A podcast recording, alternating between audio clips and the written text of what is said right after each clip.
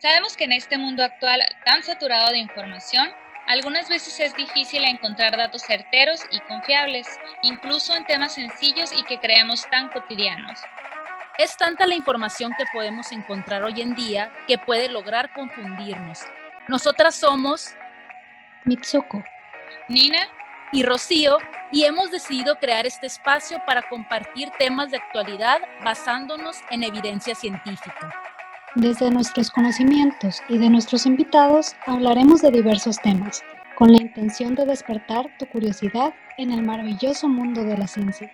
En este segundo capítulo de Chisme Conciencia, no podíamos dejar pasar el tiempo ni los capítulos sin hablar de un tema tan controversial y de moda hoy en día, los virus y las vacunas. Pongan mucha atención. Hola, bienvenidos a este segundo episodio de Chisme Conciencia. Estamos muy felices de estar una vez más con ustedes y esta vez creemos que por la situación actual que vivimos de la pandemia, es muy importante hablar del tema del que todo el mundo está hablando. Sabemos que existen un sinfín de mitos e información falsa circulando todos los días a través de las redes sociales, de los periódicos, entre otros, y es importante aclarar, desmentir y platicarles con bases científicas sobre las realidades que se esconden detrás de los virus y las vacunas. Y bueno, para iniciar con el tema, pues primeramente nos debe de quedar muy claro qué son los virus. Seguramente hemos escuchado hablar de distintos tipos de bichos, como se dice coloquialmente para referirnos a parásitos, bacterias, hongos y virus. De hecho, es muy común que muchas personas utilicen algunos de esos términos de manera indistinta, pensando que son lo mismo y no, son muy, muy diferentes. Una de las principales diferencias entre los virus y estos otros grupos de microorganismos es que los virus no son células. ¿Y cómo es esto? Pues primero debemos recordar que la célula es la unidad componente básico de todos los seres vivos. Algunos incluso también le llaman bloques estructurales. Y bueno, seguro más de alguno recuerden la escuela por ahí de la primaria, secundaria, incluso en la prepa, cuando nos dejaron hacer una maqueta de la célula y ahí vimos que existen distintos tipos de células, como pueden ser las procariotas, donde se incluyen a las bacterias, por ejemplo, y las eucariotas, que incluyen a las células animales, a las células de plantas y de hongos. Y pues cada tipo de célula tiene distintos componentes, pero en común tienen a tres de ellos, que son la membrana celular, el citoplasma y el material genético. Y bueno, pues después de este breve refresh de biología celular, resulta que los virus no entran en esta definición, ya que como vamos a ver más adelante, tienen otra estructura y otros componentes. ¿Nos ayudas, Nina? Y pues sí, no, una de las características de los virus es que son súper pequeñísimos, son prácticamente puro material genético cubierto por una especie de caparazón de proteínas, ¿no? Y además están distribuidos en toda la Tierra, son un chorro total de virus. Nada más les digo que se estima que existen unos 10 quintillones de virus individuales, o sea, eso es 10 a la 31, o pónganle un chorro de ceros al uno son los virus que existen en el planeta. Nomás les digo que existen más virus que estrellas en el universo. Y lo bueno es que pues no todos los virus son malos. De hecho, hemos podido coexistir con ellos por miles y miles de años. Gracias al cosmos, solo una mínima parte de los virus que existen son patógenos, es decir, que son capaces de enfermarnos. Algunos solo infectan a plantas, otros a animales, otros cuantos pueden pasar de una especie a otra, como en la gripe aviar que pasó de aves a humanos o con el COVID del murciélago al humano. Uno de los errores más comunes que cometemos contra los virus es automedicarnos con antibióticos sin saber el origen de la enfermedad y pues error, ¿no? Porque los antibióticos pues simplemente no sirven para atacar a los virus, sino para infecciones por bacterias. Pero entonces, ¿cómo combatimos a los virus? La respuesta es con antivirales o bien por medio de vacunas. Y bueno, ya después de todo este pequeño resumen de lo que son los virus, pues toca la hora de presentar a la invitada del día de hoy. Y para ayudarnos a seguir hablando sobre estos temas, en esta ocasión tenemos aquí a nuestra colega y amiga, la doctora Marina Arenas. Ella es licenciada en químico biólogo clínico, egresada de la Universidad de Sonora y realizó su posgrado en ciencias en CIAD en el área de inmunología. Además, en su doctorado realizó una estancia de investigación en la Universidad de Córdoba, España. Y actualmente es docente en la Universidad Estatal de Sonora y en la Universidad de Sonora. Ha publicado varios artículos de investigación en revistas indizadas y además pertenece al SNI como candidata. El trabajo de la doctora Arenas se ha enfocado en la regulación de la respuesta inmune, por lo que decidimos invitarla en esta ocasión para que nos ayude a responder esas dudas que tenemos sobre los virus y las vacunas. Bienvenida, Marina. Bienvenida, Marina. Hola, con mucho gusto. ¿Qué tal? Ya mucho tiempo sin verlas, sin escucharlas.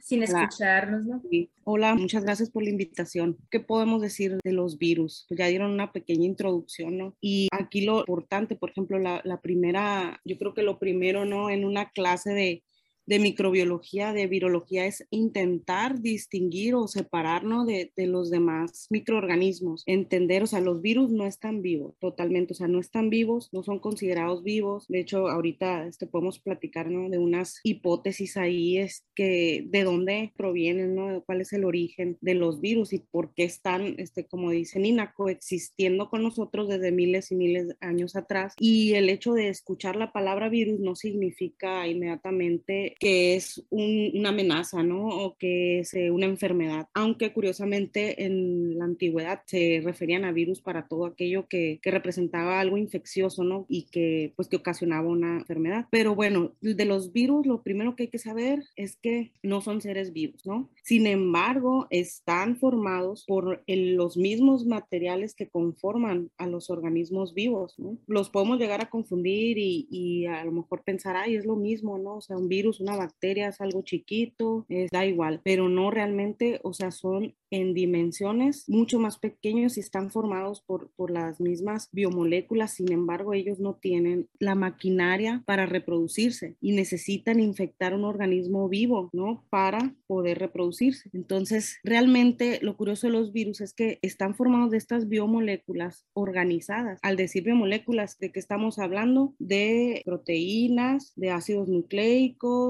de algunos carbohidratos, lípidos, ¿no? Para ponernos en, contexto todos, ¿no? Porque son acá conceptitos de bioquímica, ¿no? Que a lo mejor y no, no están tan frescos en todos, ¿no? Entonces, pues son biomoléculas organizadas, así lo, lo, podemos decir, ¿no? Entonces, lo curioso de esto es cómo pueden algunos, si son un, únicamente biomoléculas, cómo pueden llegar a causar tanto daño, ¿no? Y ahorita por lo que estamos viviendo, lo que estamos pasando, es realmente, si entendemos un poquito de la, cómo están formados los virus y, y, y la su estructura, ya más allá, ¿no? De ir y que la proteína spike y todo, ya está, ajá. Ahora o sea, ya todo, todo el mundo la conoce, ¿no? A la proteína, sí. O sea, sí, ya ahorita es como que virus y hablan de proteínas y ya la gente está más relacionada, ¿no? O sea, como que ya les dices anticuerpos y ya más o menos saben, les dices este virus, pero esta distinción, o sea, de verlo como de unos organismos así se me figuran robots, ¿no? O sea, hasta sacado algo de,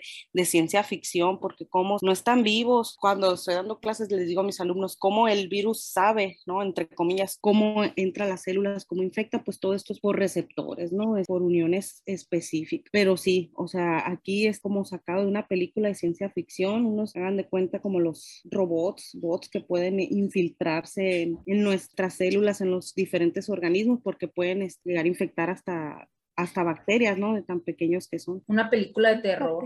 De hecho, me acordé de, de, la película de Wild Wild West de Will Smith, que salía como una, una máquina que parecía un bacteriófago. Hazte cuenta. Sí, ah, sí, sí es cierto. Nunca le he visto, perdón. Sí, sí es que sale, ¿cómo se llama? ¿No es Men in Black? Esa es no, otra. Esa, esa, era otra. Es otra. Del mismo actor, pero. Otra. Pero haz de cuenta, pues. Del espacio, no, no, la verdad no las he visto. Todo mal, así cada quien imaginando su película. No es Wally. No. Cada quien imaginando su película para poder relacionar lo que es un virus ¿no? para ellos.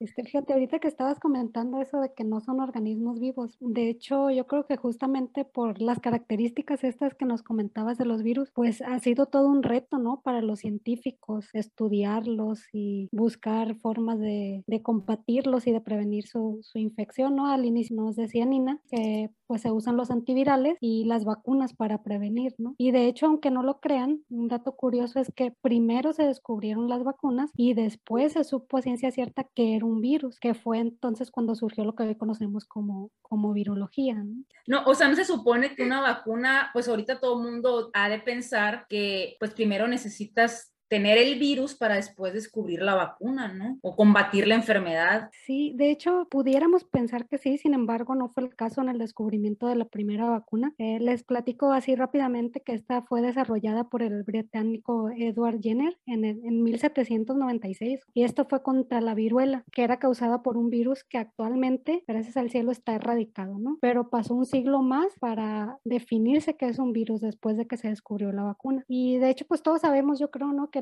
hemos visto seguramente películas donde nos platican que la viruela es una enfermedad muy temida. Imagínense que solo en Europa mataba más de 400 mil personas al año. Tal vez hemos visto también fotos en internet de personas con la cara y el cuerpo lleno de ampollas. Eran muy pocos realmente los que sobrevivían a esta enfermedad y sus caras y cuerpos quedaban llenos de cicatrices. De hecho, ahí anda una foto en internet circulando ¿no? con esto de las vacunas y los movimientos antivacunas, porque está una foto de unos gemelos que uno vacunado y el otro no vacunado, ¿no? Y las marcas de la, de la viruela en el no vacunado son impresionantes, ¿no? Todo el cuerpo fatal, ¿no? En comparación con el vacunado. Ahí denle, denle una, una búsqueda en el Google. Muy impresionante, ¿no? A mí también me ha tocado ver así la de niños llenos de, pues, póstulas, ¿no? Le decían, pero todo el mundo decimos ampollas o ampollitas que nos salen muy parecidas a las de la varicela, ¿no? Pero más grandes estas y más te llenabas todo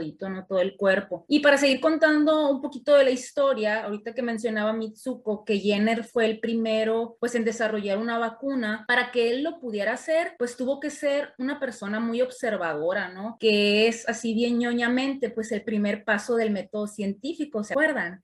Que es la observación y pues él observó que las mujeres que ordeñaban vacas de aquellos entonces, conocidas como las lecheras, y no piensen mal, ni tampoco queremos hacerles promoción a la marca, pero estas mujeres pues eran las que ordeñaban las vacas. Y resulta que raramente no desarrollaban la viruela grave como todo el mundo. ¿Por qué?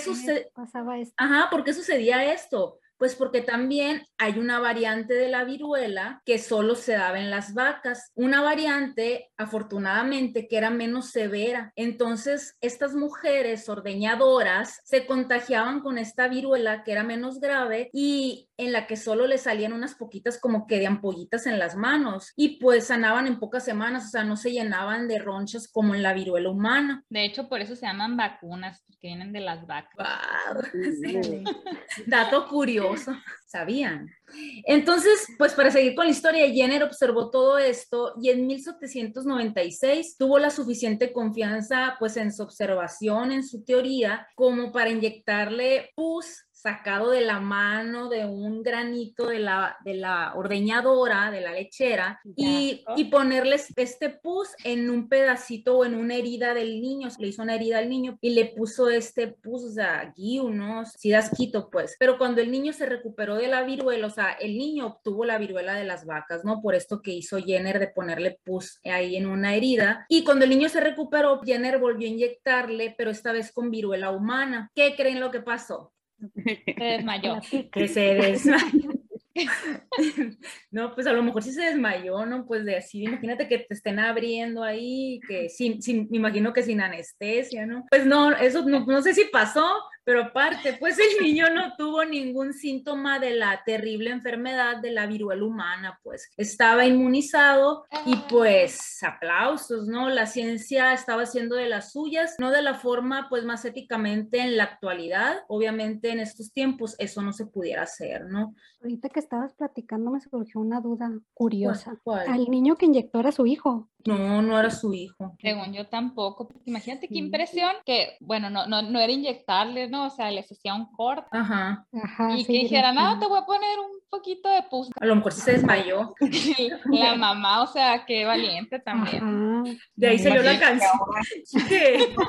doctor loco inyecta niño con pus de, de, de, vaca, o sea, o sea, si ahorita hay en esos, en esos casos, sí hay como que razones para ser medio antivacunas, ¿no? Es como que a la, a la torre, imagínate ver eso si desconfías. Ahorita no, no, no hay justificación, pero en ese entonces sí estaba de pensar. Y obviamente que ahorita ya no se hace así, ¿no? O sea, más ahorita más adelantito vamos a ver cómo se, cómo, cuáles son todas las fases para realizar una vacuna, así que no se asusten. Radio, pues radio escuchas. pues es que eran los inicios, ¿no? O sea, y gracias a ese experimento, pues surgió la primera vacuna. Así es, así, así fue como Janet creó la primera vacuna y pues ahí se dio el inicio de una nueva era, ¿no? En la que la vacunación, pues indiscutiblemente lograría un paso contra un chorro de agentes infecciosos que han ido apareciendo a través de la historia. Y aún así, no se crean, o sea, la viruela todavía siguió mateando a más de 300 millones de personas en el mundo hasta que todos los países se tomaron en serio la vacunación. No sé por qué me suena algo familiar. ¿no? un poquito familiar. ya en los años 80, la Organización Mundial de la Salud declaró erradicada la viruela, lo cual todavía nos demuestra que la vacunación universal es efectiva, ¿no? Así de poderosa como para borrar del mapa a un virus. Y gracias pues a todas las vacunaciones sistémicas de niños y adolescentes, muchas enfermedades que antes eran habituales, ahora ya han sido prácticamente erradicadas. Así que nuestra esperanza por erradicar el COVID debe mantenerse viva, que, que la fuerza nos acompañe. Entonces... Eso es de Star Wars, ¿eh, Marina, esta frase. Es donde sale, donde tienen que destruir un anillo, acá. Súper perdidos. Entonces, como, como, comentó Rocío, primero fue la vacuna y no se sabía que fregados era un virus todavía. Entonces, Marina, ¿cómo fue que los descubrieron estos bichos? Bueno, ¿cómo se descubrieron los virus? Primero necesitaríamos ubicar las dimensiones de un virus y es importante eso, porque un virus es una, son estructuras mucho más pequeñas que las bacterias, ¿no? Entonces, para descubrirlos sí tardaron un poquito más porque las bacterias pueden observarse a través de microscopios ópticos. Entonces, estamos hablando de organismos mucho más pequeños que esto. Entonces, únicamente estos microorganismos se pueden observar en un microscopio electrónico y este se diseñó a partir de los años 30. Sin embargo, sabían ya de la existencia de algo más pequeño. Para este entonces ya habían descubierto de algunas vacunas, ¿no? Este, por ejemplo, está el Luis Pasteur, por ahí alrededor de 1880, pudo encontrar la vacuna, sin embargo, no pudo encontrar cuál era el agente causante, ¿no? Decía que era algo que no podría verse ni con el microscopio. Entonces, en esos tiempos, la palabra virus era para referirse a cualquier enfermedad infecciosa, pero en aquel entonces varios bacteriólogos que ya estaban investigando enfermedades, estaban descubriendo a sus agentes infecciosos, pero quedaban otras enfermedades que llegaban a pensar que eran eh, enfermedades misteriosas, ¿no? Entonces, el primer virus que se observó fue el virus del mosaico del tabaco. ¿sí? Este virus ya se había observado antes, lo, lo observaron en plantas, ¿no? En hojas infectadas. En un principio pensaron que se podría tratar de alguna toxina, alguna bacteria, pero hicieron trabajos con algún, con un filtro el filtro de Chamberlain, tiene poros, son de la dimensión de una bacteria. Entonces hicieron experimentos con este, con este filtro y veían que a pesar de filtrar, ¿no? La, supuesto, si es algo lo que lo está causando, pues quedaba ahí en el medio algo que seguía infectando a las células. Entonces fue realmente en los trabajos o en hojas infectadas de la planta del tabaco. Fíjate que esto que mencionas, Marina, es muy interesante porque quizá muchos pudiéramos pensar que los virus solo atacan a humanos o animales, ¿no? Pero también hay virus que pueden atacar a bacterias, que en este caso son los bacteriófagos, y también otros virus que atacan a, a plantas, ¿no? Y bueno, pues como mencionábamos al inicio, para poder prevenir la infección por los virus y también por bacterias, se han desarrollado las famosas vacunas. Y según la OMS, actualmente existen 28 vacunas desarrolladas para distintas enfermedades. Entre las más conocidas podemos mencionar, por ejemplo, al virus del papiloma humano, cólera, rotavirus, hepatitis A y B, la influenza, sarampión, tétanos, tuberculosis, entre muchas otras, ¿no? Y después de conocer todas estas historias que estamos platicando, que han sido historias de éxito para las vacunas, pues yo creo que parece increíble pensar cómo hay personas que siguen dudando de ellas, ¿no? O que incluso promueven la no vacunación con todos estos movimientos antivacunas. Ahora, nuestra intención no es juzgar a nadie, no se asusten. Al final, cada uno decide sobre su propio cuerpo. Dilo, Mitsuko, cada quien. Cada quien que haga lo que quiera. Que haga de su... Cada quien. Ah. No es por criticar, pero cada quien. Exactamente. ¿no? Pero pues sí, nuestra responsabilidad yo creo que con esta plataforma, ¿no? Es poderles dar la información desde la evidencia científica, ¿no? Y ahí sí, que cada quien haga lo que quiera, ya sabiendo los datos claros, ¿no? Y bueno, para hablar un poquito de la vacuna, sabemos que estas pues están diseñadas para preparar a nuestro sistema inmune para combatir enfermedades. Y vamos a poner un escenario así como de caricatura y digamos que al vacunarnos, la información que contienen estas vacunas nos van a dejar dentro de nuestro sistema como una fotografía y un recordatorio de cómo es el microorganismo que nos puede enfermar y nos enseña cómo lo podemos atacar. De esta forma, cuando el susodicho real nos trata de enfermar, al ingresar en nuestro cuerpo, pues nos damos cuenta que a ese enemigo ya nos lo habían presentado alguna vez y lo más importante es que ya tenemos preparado nuestro arsenal inmunológico para hacerles frente. Pero entonces, ahora hablando en términos científicos, Marina, ¿Qué es en sí una vacuna y qué es lo que sucede en nuestro sistema inmune cuando nos vacunamos? Decíamos ahorita, ¿no? Que ya, o sea, muchas de las personas ya están familiarizadas, o sea, con el concepto de sistema inmune y saben que es lo que tenemos en nuestro cuerpo, ¿no? Para que nos protege, ¿no? De bichos malos. Pero en sí, o sea, ¿qué es una vacuna? Pues todos vemos la ampolletita y saben que nos los va a inyectar, contiene un chip. Ah, sí. Para un nuevo orden mundial. tiene un GPS. Nunca te va a faltar el internet en tu celular cuando te pongas la vacuna. Invitamos a la persona incorrecta. Se te van a pegar tenedores. Bueno, pues ya, ya, ya. Basta, basta. Es broma, es broma. Sí, así. Hay que aclarar porque ya no se sabe. Cambiar de invitada se cancela. Traigan a la, traigan a la buena, por favor. Traigan a Pati Navidad, por favor.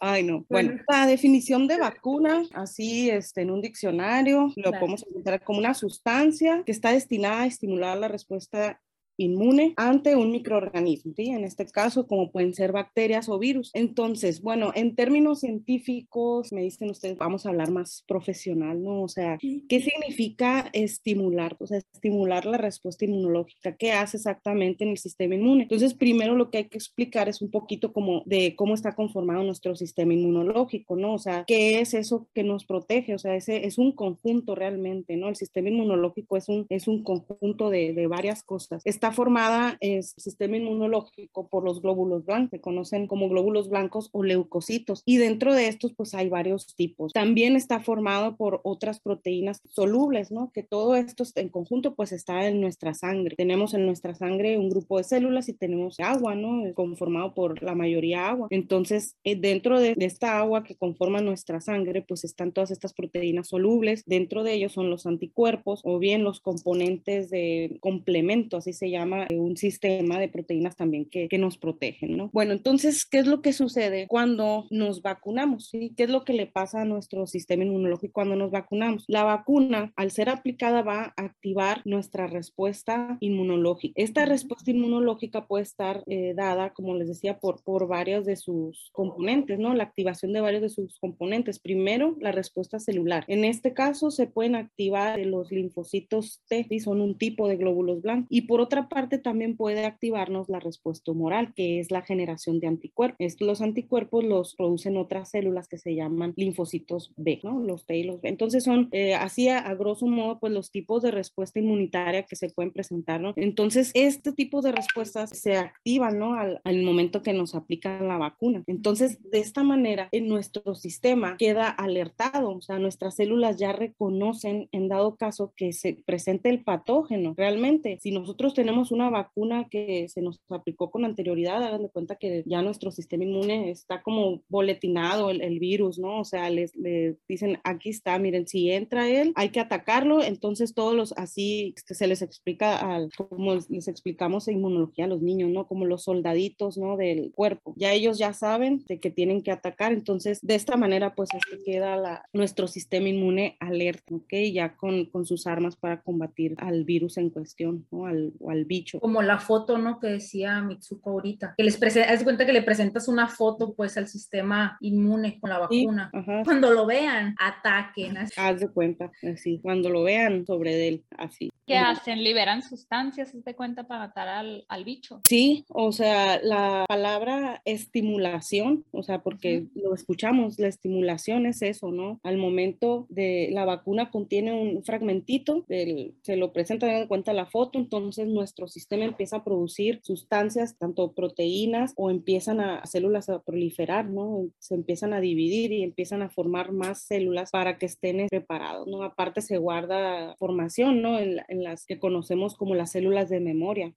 Son células que quedan ahí ah, con el tiempo, ¿no? Y pueden pasar meses y si se vuelve a presentar la infección, esas células de memoria pues ya traen la información y, y, es más pronta la respuesta. Pues sí, ahora con todo esto del COVID, todo el mundo está al pendiente, ¿no? Con todo este tema de las vacunas, como que todas las que ya se aplican en el sistema de vacunación ya las damos por sentado, ¿no? Ya van en automático el día que toca la cita de la vacuna para el chamaco y quizá nunca, nunca nos hayamos preguntado en qué se basan, ¿no? todas estas vacunas o si existen de diferentes tipos, por ejemplo. Ahora con la pandemia hasta nos preocupamos de que si nos va a tocar la Pfizer, que please, no me toque la China, que si la Sputnik es buena y demás, y de las otras jamás no nos preguntábamos nada. Probablemente es uno de los temas donde hay más desinformación y donde las personas tienen más dudas, así que ilústranos, Marina. ¿Cuáles son los tipos de vacunas que existen? Bueno, primero, este, como tipos de vacunas, ahorita, fíjate cómo estás comentando lo del COVID, ¿no? Y me da risa, ¿no? Es que yo vi en Facebook que mejor la Pfizer. sí. no, pues sí, em, si Facebook dice, pues hay que ponerse la Pfizer, ¿no?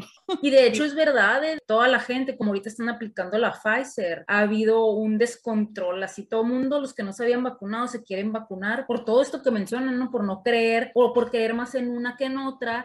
Pero platícanos, Marina. Bueno, aquí ahorita vamos a hablar un poquito de los tipos de vacuna, o sea, en cuanto a cómo están eh, hechas específicamente las de COVID, no vamos a mencionar ahí algunas, hay bastantes. El último dato que, que vi es 18 pero ahorita a lo mejor ya van, es más, porque al final de cuentas son compañías pues que van sacando su, su, modelo comercial, ¿no? Entonces, pues ahí van haciendo pruebas, entonces las que pasaron las pruebas más rápido pues fueron las que se empezaron a aplicar, pero pues ahorita hablamos de eso. Para entender este, sobre las vacunas y muchas veces pues como cuando no estamos informados pues sí nos, nos da incertidumbre esta parte, pero nada más el punto aquí eh, de una vacuna es que logre activar nuestro sistema inmunológico, ¿no? Entonces, cómo estén elaboradas pues es otro punto, ¿no? Entonces vamos a ver cómo se pueden hacer las vacunas. Número uno, las vacunas pueden ser aquellas que contienen todo el microorganismo patógeno o maligno, ¿no? inactivado, es decir, se inyecta como tal todo el microorganismo, pero este está inactivado, es, decir,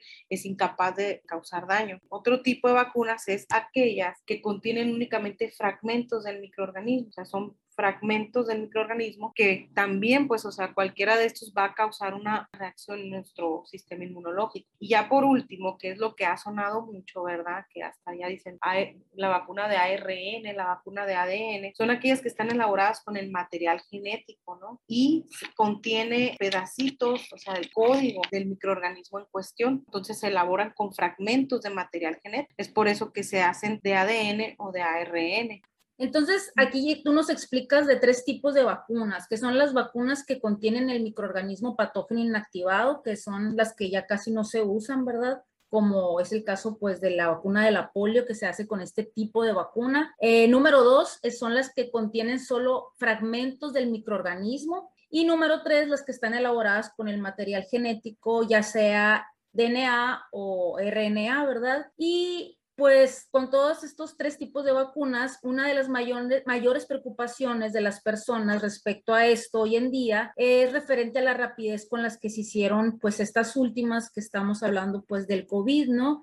Algo irónico porque la mayoría pues pedimos a gritos o desde un principio pedíamos o exigíamos o rezábamos, como quieran decirle, pues que llegara una solución rápida para la pandemia. Pero cuando al fin han salido estas vacunas, pues muchos hemos dudado de ellas, ¿no? Y nos hemos preguntado mil cosas que como mencionan anteriormente, pues nunca nos habíamos preguntado respecto a las vacunas. Sin embargo, hay que recordar que se trata de una epidemia mundial y todos los países pues están involucrados económicamente, ¿no? Entonces, una de las razones por las cuales hubo esta rapidez fue precisamente porque los países aportaron lana más rápido de lo normal porque no les conviene a nadie que el mundo esté parado, ¿no? Así literal. Entonces, para tratar de dar un poco más de certidumbre a todas esas personas que dudan de la rapidez de su creación, Marina, ¿por qué no nos un poquito de lo que mencionabas esto del diseño de las vacunas? ¿Cómo se hacen? O sea, ¿hay pasos? ¿Hay qué hay para poder hacerlas? ¿O es de un día para otro? A mí se me antojó ponerte la de no virus y ya tan tan la empiezo a fabricar. ¿Cómo es que se hace una vacuna? En sí, una vacuna, ¿qué es lo que contiene? ¿no? Este, bueno, hablando de qué es lo que nos aplicaron en la vacuna de,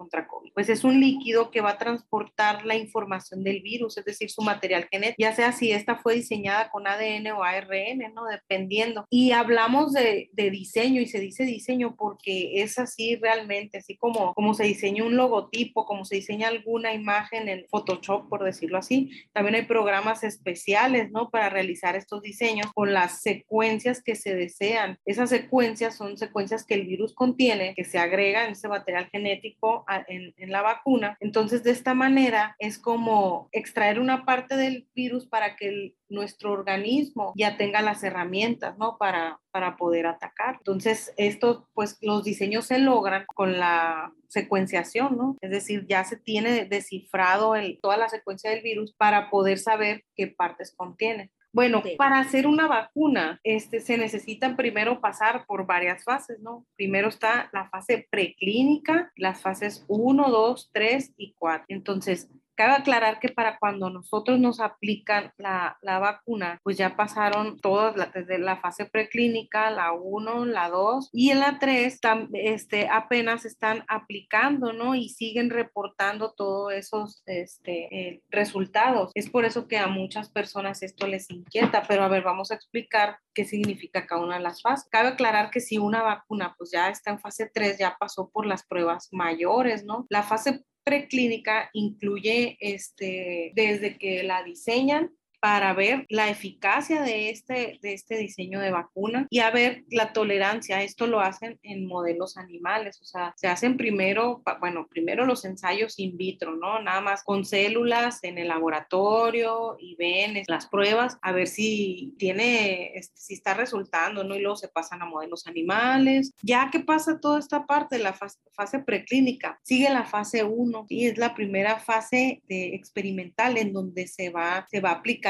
en humanos, pero este estos estudios de fase 1 en general se utilizan puros adultos con el objetivo de iniciar con reportes sobre su seguridad y los efectos biológicos que pueda tener. Entonces, desde este momento, pues empieza a reportar todos aquellos efectos adversos que a veces en las noticias nomás vemos ese efecto que tuvo, pero en un millón de dosis aplicadas, todos esos reportes se tienen que documentar, pero muchas veces en las noticias nomás nos como que escuchamos la, la parte de lo malo, ¿no? Esa es en la parte 1, ajá, la fase 1, perdón. En la fase 2, sí, es una, ya cuando pasa la fase 1 que se considera seguro, ya se pasa a un grupo mayor, entre 200 y 500 personas. Esto es para ya monitorear la seguridad y ver la eficacia. Aquí ya, eh, pues se sabe que tiene capacidad inmunógena, es decir, que tiene la capacidad de, de que el sistema inmuno responde, responda hacia esa, hacia esa sustancia que se está aplicando, ¿no? Entonces aquí ya se empiezan a probar como las dosis, ¿sí? ¿Qué tantas dosis en este esta fase se empiezan a hacer eh, pruebas de las dosis, ¿no? ¿Ok? También eh, se siguen reportando siempre este, cualquier cosa, cualquier efecto adverso y eso, o sea, se van reportando para hacer estadística, ¿no? Para ver de tantas personas a cuántas les puede causar alguna cosa, ¿no? Dolor de cabeza o se les suba la presión, todo eso, los, las pequeñas cositas, ¿no? Que, que fueron saliendo de, de, las vacunas, ¿no? Los mareos y pues, temperatura, todos los efectos secundarios exactamente, ¿no? Se, se van reportando y esto va este, quedando ahí en, el, en todas las investigaciones ¿no? de cada una de las vacunas. La fase 3, que ya es para ver, es un, es, aquí ya es un estudio muy completo, ya participan gran cantidad de voluntarios para ver la completa seguridad ¿no? de esta vacuna. Pueden incluir este, cientos o miles en varios países. Estas pruebas son aleatorias, ya este, son pruebas más grandes, pues entonces muchas de las vacunas que se han aplicado están precisamente en esta fase, pero no quiere decir que no hayan pasado las pruebas que ya deben de pasar, sino que la fase 3 en eso consiste,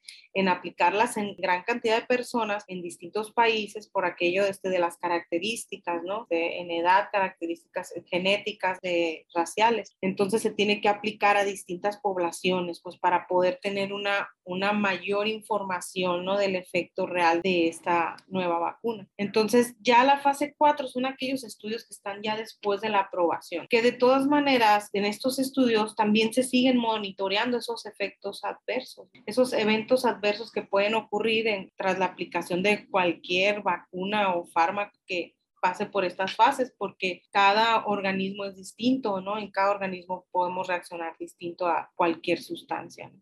Entonces, sí hay un poco de las personas, pues si no sabemos cómo se lleva a cabo estas fases, a veces pensamos que somos conejillos de indias o algo así, ¿no? Pero realmente estos estudios tan grandes fueron tan rápido, pero así tenían que suceder. Realmente, como dices, la fase 4 pues no tiene así como un tiempo de duración exacto, ¿no? Porque así como también están probando qué efectos secundarios pueden tener las personas. También prueban si otras dosis pudieran ser, por ejemplo, efectivas, ¿no? O qué otros vehículos se le pudiera poner a la vacuna para poder ponerla, ¿no? Aparte de probar si hay efectos secundarios, también se va mejorando la vacuna, ¿no? Sí, es por eso que ahorita, por ejemplo, hay un montón de publicaciones, se está viendo si se pueden combinar las vacunas, de qué va a suceder, si vamos a necesitar una tercera aplicación, que ya, bueno, esto es en mi punto de vista, ¿no? Ya a mí no me sonaría como una tercera dosis, sino se me, a mí me suena como una revacunación y una cosa de, de estar cada año vacunándose sí va a tener que ser por un tiempo, ¿no? Hasta que vaya disminuyendo la cantidad de personas ahorita que sí está. la influenza, ¿no?